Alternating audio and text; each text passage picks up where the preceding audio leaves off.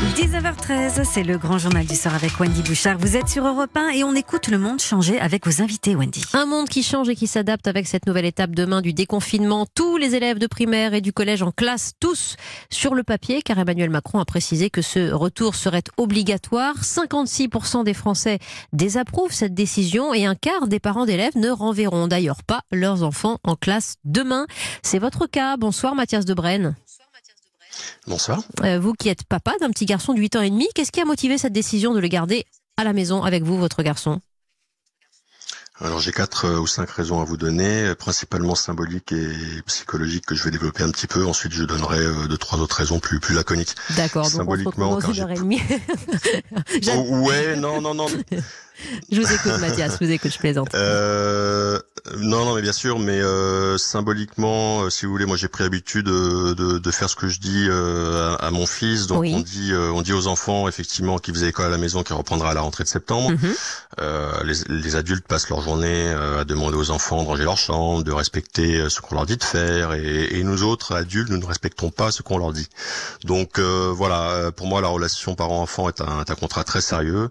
le côté euh, psychologique, si vous voulez, c'est, ça peut être source d'angoisse et d'injustice pour les, les, enfants qui ont déjà dû s'adapter pendant le confinement, vous imaginez. Donc change, changement de rythme et soudainement on veut à nouveau changer leur rythme. d'ailleurs, j'en ai parlé euh, à une psychologue qui était d'accord sur ce point-là. Euh, si vous voulez, pour moi, en fait, le gouvernement, il ne réclame pas votre fils le, de voir ses, ses, petits camarades, non? Il en a pas non, la nécessité. Non, mais hmm. de, de, de, toute façon, le, lien social en soi, il existe. Si vous voulez, moi, nous, on a, on, on, reçoit, on habite dans un gros village touristique euh, dans, dans le sud-ouest, dans les Pyrénées. Oui. Donc, on reçoit des amis à la maison, on en croise dans le village. Il y a des tours de vélo. Euh, demain, la médiathèque Réou. Enfin bon, de tout ce que tout ce lien très important, crucial, effectivement, continue. Dans les raisons sanitaires, euh, elles ont motivé aussi votre décision, Mathias Debrenne Oui, mais c'est c'est pas la plus importante. C'est pas la plus importante. ce, ce, que je voulais dire, enfin euh, encore deux trois petites raisons, mais d'abord pour moi le, gouvernement a voulu faire preuve d'autorité et n'a pas réfléchi à cette question psychologique. Il a plutôt visé la question économique, voilà. Euh, et si vous voulez, évidemment, pour moi le retour aurait dû être sur la base du volontariat, du choix. On aurait dû se dire bon, on reprend sur les bonnes bases à la rentrée, ça va mhm. bien se passer. Mhm. Voilà. Bon, si, vous voulez, moi j'estime qu'on prend les parents pour des enfants. Alors, euh, Mathias je vais m'arrêter euh, là-dessus parce que je voudrais que vous soyez en dialogue avec Céline Sierra, mais vous aurez le temps de vraiment d'argumenter euh, pour la pour la suite. Céline Sierra qui est raison, qui, bien sûr, d'accord, qui est directrice et, enseignante à, à Nantes, co-secrétaire départementale SNUIPP FSU de Loire-Atlantique. Bonsoir à vous, Céline. Bonsoir à toutes et tous. Euh, je vous avais entendu Mathias Debrenne, qui est donc parent d'un petit garçon de 8 ans et demi, qui ne le remettra pas à l'école demain. Il nous a il a commencé à nous détailler euh, quelques-unes des, des, raisons et notamment euh, ce côté obligatoire qui manifestement le dérange justement. Est-ce que vous, vous allez devoir signaler les élèves absents, les parents récalcitrants? Quelles sont les consignes qu'on vous a données? On n'a on pas de consigne très claire de ce côté-là. Euh, ce qui est euh, ce qui est compliqué, je pense, pour les parents, c'est que euh, on est passé à 15 jours là de la fin de l'année scolaire oui. dans un changement de consigne. C'est-à-dire que jusqu'à maintenant, on était, les parents pouvaient remettre leurs enfants s'ils le souhaitaient, et puis et puis au bout d'un mois et demi, finalement, euh, les choses changent. Alors que euh, si elles étaient, euh, si la reprise avait été obligatoire dès le 11 mai, les choses auraient été certainement différentes. Moi, je pense qu'effectivement, c'est important que tous les enfants reviennent à l'école. Par contre, je comprends les familles qui comprennent pas ce, Bien ce volte-face, cette volte-face ministérielle. Mais quand on dit obligatoire, il n'y aura pas de sanction pour ces parents qui refusent de remettre leur enfant, d'après ce qu'on entend je doute qu'il y ait des sanctions, euh, mais ça c'est pas à moi qui, qui doit en être juge. Donc, euh, en, tout cas, le protocole sanitaire, on doit plutôt être dans le dialogue avec les familles plus que dans la sanction. Évidemment, un protocole sanitaire allégé, euh, une envie de ne pas laisser les enfants six mois sans école, c'est ce qui vous rend aussi enthousiaste, on va dire, pour la dernière ligne droite avant les vacances scolaires, Céline Sierra? Bah, ce qui est évident, c'est que euh, on a vu que la crise a montré, euh, voilà, montré qu'il y avait d'énormes inégalités euh, entre entre les enfants et entre les familles, et donc, euh, forcément, les inégalités scolaires sont aussi visibles. Mhm. Euh, et donc, bah voilà, c'est vrai que les enfants qui ne reviennent pas à l'école pendant six mois, c'est quelque chose qui est euh, problématique pour euh, les apprentissages futurs de, de bon nombre d'entre eux. Donc oui, c'est mieux que les enfants reviennent à l'école. Euh, c'est forcément toujours mieux que les enfants reviennent à l'école. Donc euh, ça c'est le côté, c'est vrai que enfin voilà pour nous c'est le côté positif. Bien sûr. Maintenant euh, c'est plus dans l'organisation du retour des enfants à l'école qu'il y a des choses à redire.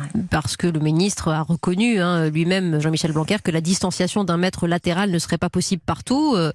tous les enfants ne seront donc pas accueillis dans chaque établissement tous au même moment. Certains feront cours dans, dans, dans les couloirs. Est-ce que cela vous a dérangé aussi un petit peu sur sur la méthode méthodologie, Mathias de, de Brenne, et sur euh, ces allers-retours un petit peu autour de ce protocole oui, mais comme je vous disais, moi c'est pas le c'est pas le protocole, c'est pas les, les, règles sanitaires là qui me dérangent le plus, euh, principalement euh, pour, pour pour demain. Ce sont les raisons que je vous ai données. Euh, et franchement, là, on est dans le on est en fait on est dans le dans le l'aspect obligatoire qui est en fait un volontariat euh, déguisé quoi, subliminal. C'est-à-dire que si on lit bien entre les lignes, le, le, le, ministre de l'Éducation n'a pas dit autre chose et les directeurs directrices d'école, pour beaucoup, vont s'organiser à leur façon et sur la base du volontariat. Oui. La preuve, moi j'ai reçu un email très sympathique et très très très, très très, très concret et concis, pas du mhm. tout politique en fait, du directeur de l'école, qui a dit simplement les choses. S'il vous plaît, pour les parents qui étaient euh, qui faisaient l'école à la maison, dites-nous qui revient et qui ne revient pas. Merci, afin que nous puissions nous organiser. Donc c'est très clair, organisation. Et ensuite, le lendemain, donc moi j'ai répondu, et le lendemain, euh, email de la maîtresse, comme d'habitude depuis depuis trois mois, où on s'est habitué à bien travailler, où on a très très bien communiqué avec elle. Ça a été vraiment, euh, enfin moi j'admire quoi les enseignants à ce niveau-là. Et donc euh, et donc email le lendemain euh, pour, pour nous préciser qu'elle nous enverrait les devoirs comme d'habitude pour les les huit derniers jours, en sachant qu'en fait en réalité il reste quatre jours d'école. C'est là aussi où c'est absurde euh, cette obligation parce qu'il reste quatre jours d'école. Les, les, derniers jours, euh, les quatre derniers jours, la dernière semaine, souvent les parents ne mettent pas les enfants déjà à l'école premièrement. Ça c'est chaque année pareil. Et, et, et, deuxièmement, euh, et deuxièmement, on travaille pas la, dernière semaine. Enfin, voilà. Donc en tout cas, vous continuerez à accompagner votre fils dans cette école à, à distance. Céline Sierra, de, de, votre point de vue, vous qui êtes, je, je, le répète, directrice et, et enseignante à, à Nantes, euh, cette euh, distance éducative a, a, des limites. Il est important aujourd'hui que les enfants retrouvent, même pour quelques jours, même pour quelques heures, cette autorité du professeur, du maître, de la maîtresse. Alors l'autorité non. Par contre, effectivement, euh, que les enfants euh, puissent revenir dans une classe, se réapproprient leur groupe classe, puissent dire au revoir à leur enseignant de l'année, euh, au revoir à leurs camarades, c'est-à-dire en fait euh, donner une certaine clôture à cette année qui a été vraiment très difficile mhm. pour tout le monde, donc forcément hein. encore plus pour les pour les enfants. Euh, la relation à la classe est quelque chose euh, euh que, euh, qui est très importante pour les enfants. Donc la vie de la classe est quelque chose qui est importante. Hein, dans une semaine où normal de classe. Les enfants sont quand même 24 heures dans la semaine euh, dans les classes. Là, ça fait très longtemps qu'ils ne sont pas venus pour certains à l'école. Euh, c'est toujours bénéfique. Le, raccrochage à, ce que c'est que les apprentissages, ce que sont les apprentissages, euh, le fonctionnement du groupe classe, la relation enseignant-élève, pour se réapproprier la posture d'élève, celle qui permet d'apprendre, elle est, elle est forcément, euh, c'est forcément une bonne chose que les enfants reviennent à l'école. Ça, pour nous, c'est évident.